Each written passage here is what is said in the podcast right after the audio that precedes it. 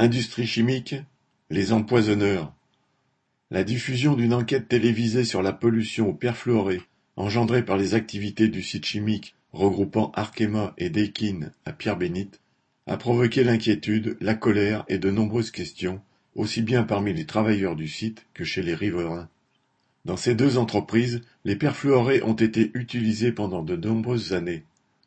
La direction tenait des propos rassurants se réfugiant derrière l'argument qu'aucune étude scientifique n'avait prouvé la toxicité de ces produits.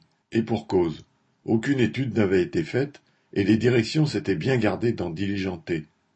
Même après la révélation des dangers de ces produits en 2000, ceux-ci ont continué à être utilisés.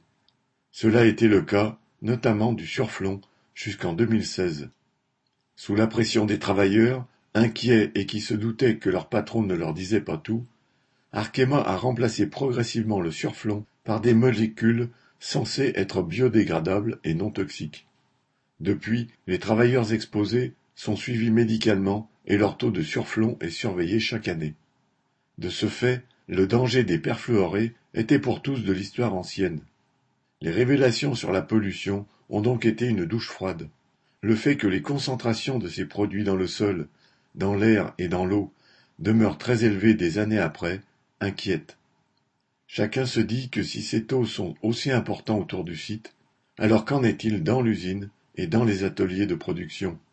De même, qu'en est-il des additifs fluorés de substitution relâchés sans contrôle dans l'atmosphère et dans les eaux du Rhône, sous prétexte qu'il n'existe actuellement aucune norme concernant ces molécules?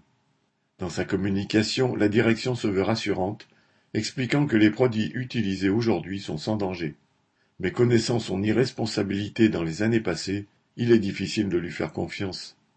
Et quand bien même ce serait vrai, de nombreux problèmes se posent concernant la santé des travailleurs et des riverains. L'eau est-elle potable? Que faire pour se protéger, pour préserver sa santé et celle des enfants qui ont été exposés dès leur plus jeune âge, soit par le lait maternel contaminé, soit en jouant sur des terrains de sport voisins de l'usine? Quant à ceux qui, dans l'usine, développerait des pathologies liées au perfluoré, à quelle indemnisation aurait-il droit? Serait-il possible, comme pour l'amiante, de classer le site et de partir plutôt à la retraite?